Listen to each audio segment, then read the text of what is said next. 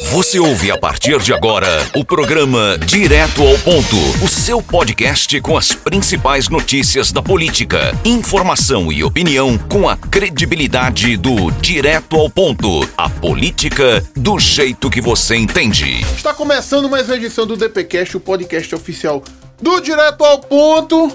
Direto para Brasília, Geraldo Moura, conexão com Brasília, porque o Jair Messias, o Bolsonaro nomeou ele, você sabe quem? Nomeou o Ciro Nogueira para a Casa Civil e também anunciou aí a recriação do Ministério do Trabalho. O Ciro é um grande defensor do governo é, do Jair Messias Bolsonaro na CPI da Covid.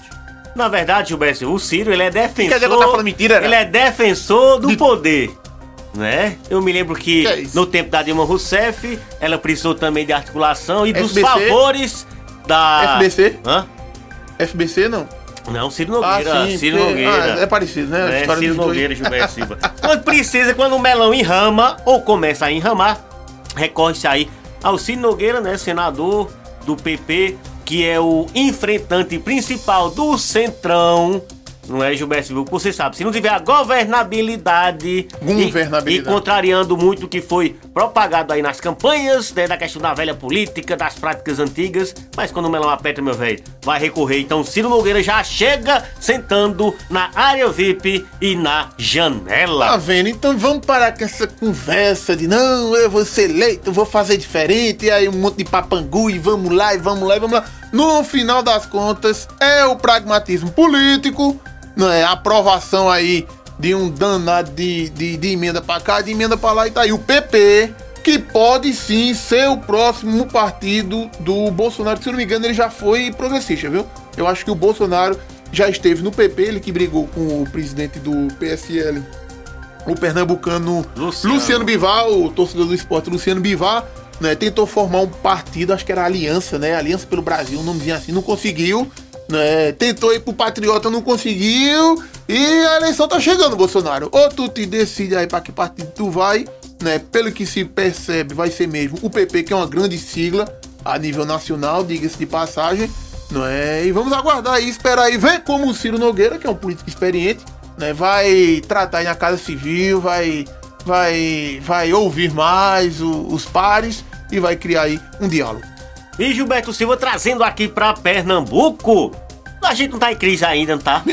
é, não, eu? Ah. Quem eu? Só foi tu. Não está, Eu está, jeito tá, nenhum. rapaz, tá igual, Oxe, é o é igual o, trim, o o Instagram do do Ness Spinelli, rapaz, só tem alegria, pessoas felizes, pessoas no litoral e ninguém, o buchão não seca, o menino não chora e o cheque não, vota, viu Ah, Gilberto Silva? Você sabia que o governo do estado divulgou aí, promulgou um decreto no último dia 20, aumentando Não. a meta, lembra da Dilma da meta, A né? meta. A meta Meta. de arrecadação de impostos, em especial de circulação de mercadorias, né? O ICMS aqui para Pernambuco, Gilberto Silva. Aumentou, Aumentou para 3 bilhões, de 2,8 para 3 bilhões e de 2,3 para 2,4 bilhões. Ou seja, mais, mais 300 milhões de imposto para os queridos pernambucanos. E só tem um detalhe, viu? Hum. Que é uma coisa legal, legal, obviamente. Legal é pra meio- quem? Só se for pra tu, que tem muito dinheiro. não, legal é das leis, rapaz. Ah, sim. Porque É você sabia legal. que esses auditores fiscais da Secretaria da Fazenda, que de vez em quando a- aportam aqui em Santa Cruz, Caparibe, eles recebem por meta.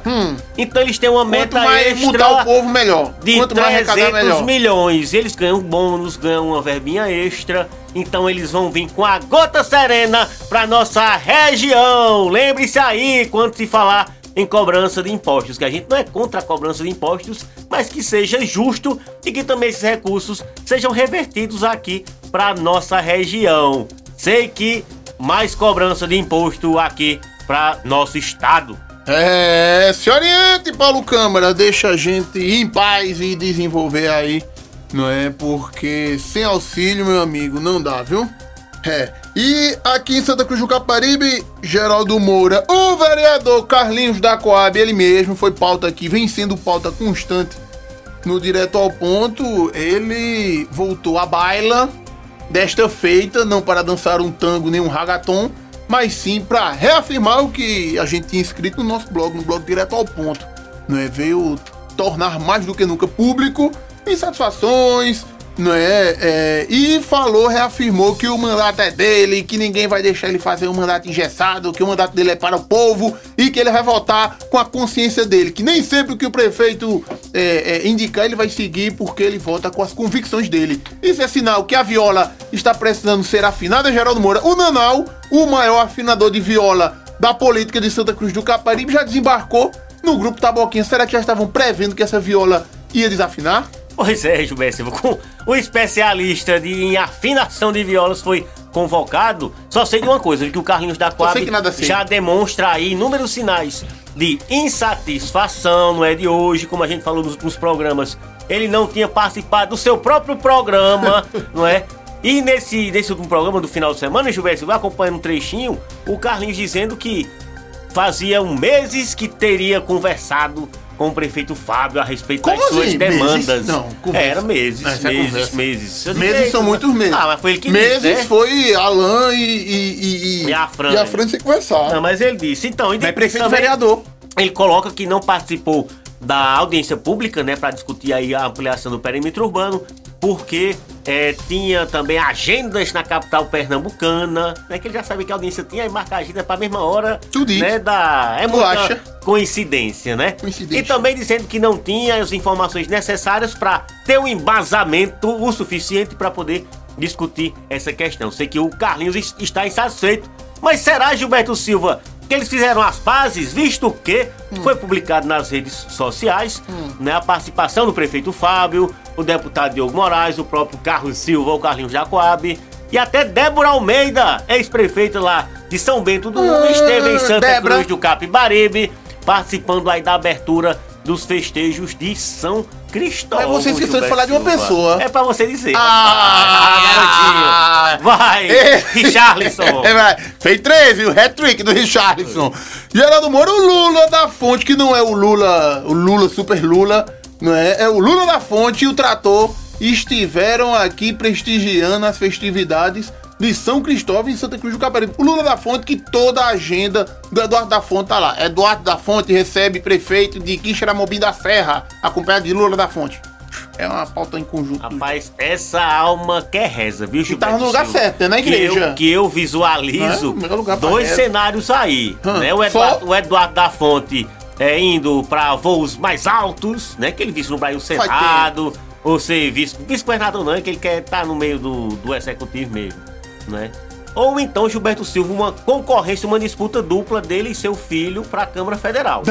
Que é Eduardo é, da Fonte tem espólio. Né? E surge-me agora nesse momento outro cenário. Sim, terceiro seria cenário. o Lula da Fonte para deputado estadual. estadual. Mas será, Geraldo? Aí é esse último cenário que me deixa com a pulguinha atrás das orelhas. Deixa na tua. Imagina de outras pessoas. Geraldo, e o prefeito Fábio Aragão trouxe uma boa notícia para a população de Santa Cruz do Capibaribe, rapaz, ele é, conseguiu, ele adquiriu, né, através da prefeitura, um gerador para AME infantil.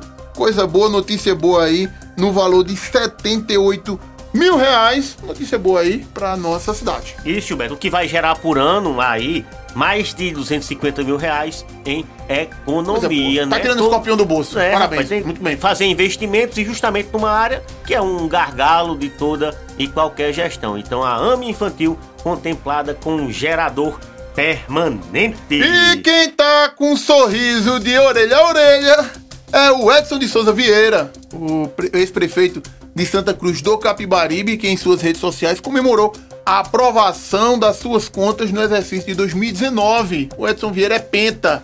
Cinco contas aprovadas e, é claro, é motivo né, hoje política, né, é, é, é, é você que é executivo, ter as suas contas aprovadas aí, não é, é motivo sim de comemorar que já foram aprovados, Gilberto Silva, as contas de 2013, 14, 16, 18 e agora 2019. A publicação vai ser realizada no Diário Oficial do Tribunal de Contas do Estado de Pernambuco e posteriormente essas contas são remetidas para apreciação pelos vereadores aqui em Santa Cruz do Capibaribe. E a gente fica por aqui.